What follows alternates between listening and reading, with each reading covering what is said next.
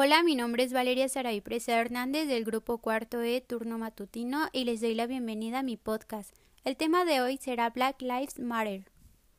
Bien, comencemos. Desde tiempos atrás, la raza negra ha sido tratada con inferioridad.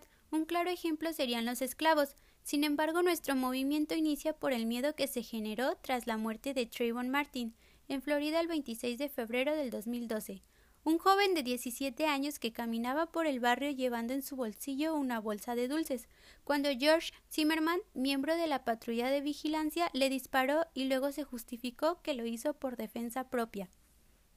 El cambio que ellos querían era denunciar y desmantelar el racismo sistemático en Estados Unidos. Tras haber protestado frente a Casa Blanca y que el expresidente Barack Obama hiciera comentarios al respecto, como si yo tuviera un hijo se parecería a Trayvon, o solo puedo imaginar por lo que están pasando sus padres y cuando pienso en este chico pienso en mis propios hijos. Sus esperanzas de cambiar estas actitudes racistas crecieron aún más, gracias a que tenían, por así decirlo, el apoyo del presidente. La idea Black Lives Matter fue creada por tres mujeres, Alicia Garza, Patrice Cullors y Opal Samiti en 2013. En un contexto similar, se volvió a dar a luz este movimiento pero esto ocurrió el pasado 2020, ahora con aún más voz debido a las redes sociales. Llegó a todas partes del mundo. Las encuestas del verano en 2020 estimaron que alrededor de 15 y 26 millones de personas habían participado por lo menos en algún momento de las manifestaciones, esto solo en Estados Unidos.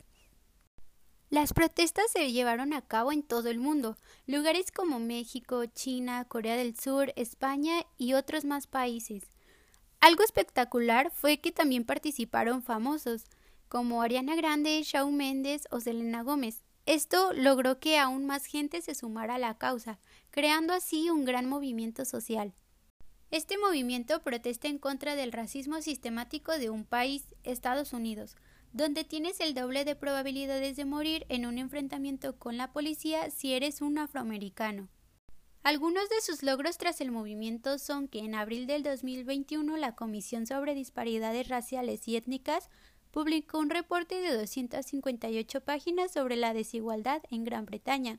En Oklahoma se introdujo una nueva ley que protege a los conductores que maten a manifestantes de manera involuntaria. Y aunque no se sienta del todo como una victoria, existen señales esperanzadoras de que el Congreso estadounidense podría aprobar algún tipo de reforma policial. Con esto se concluye el tema. Gracias por escuchar el podcast.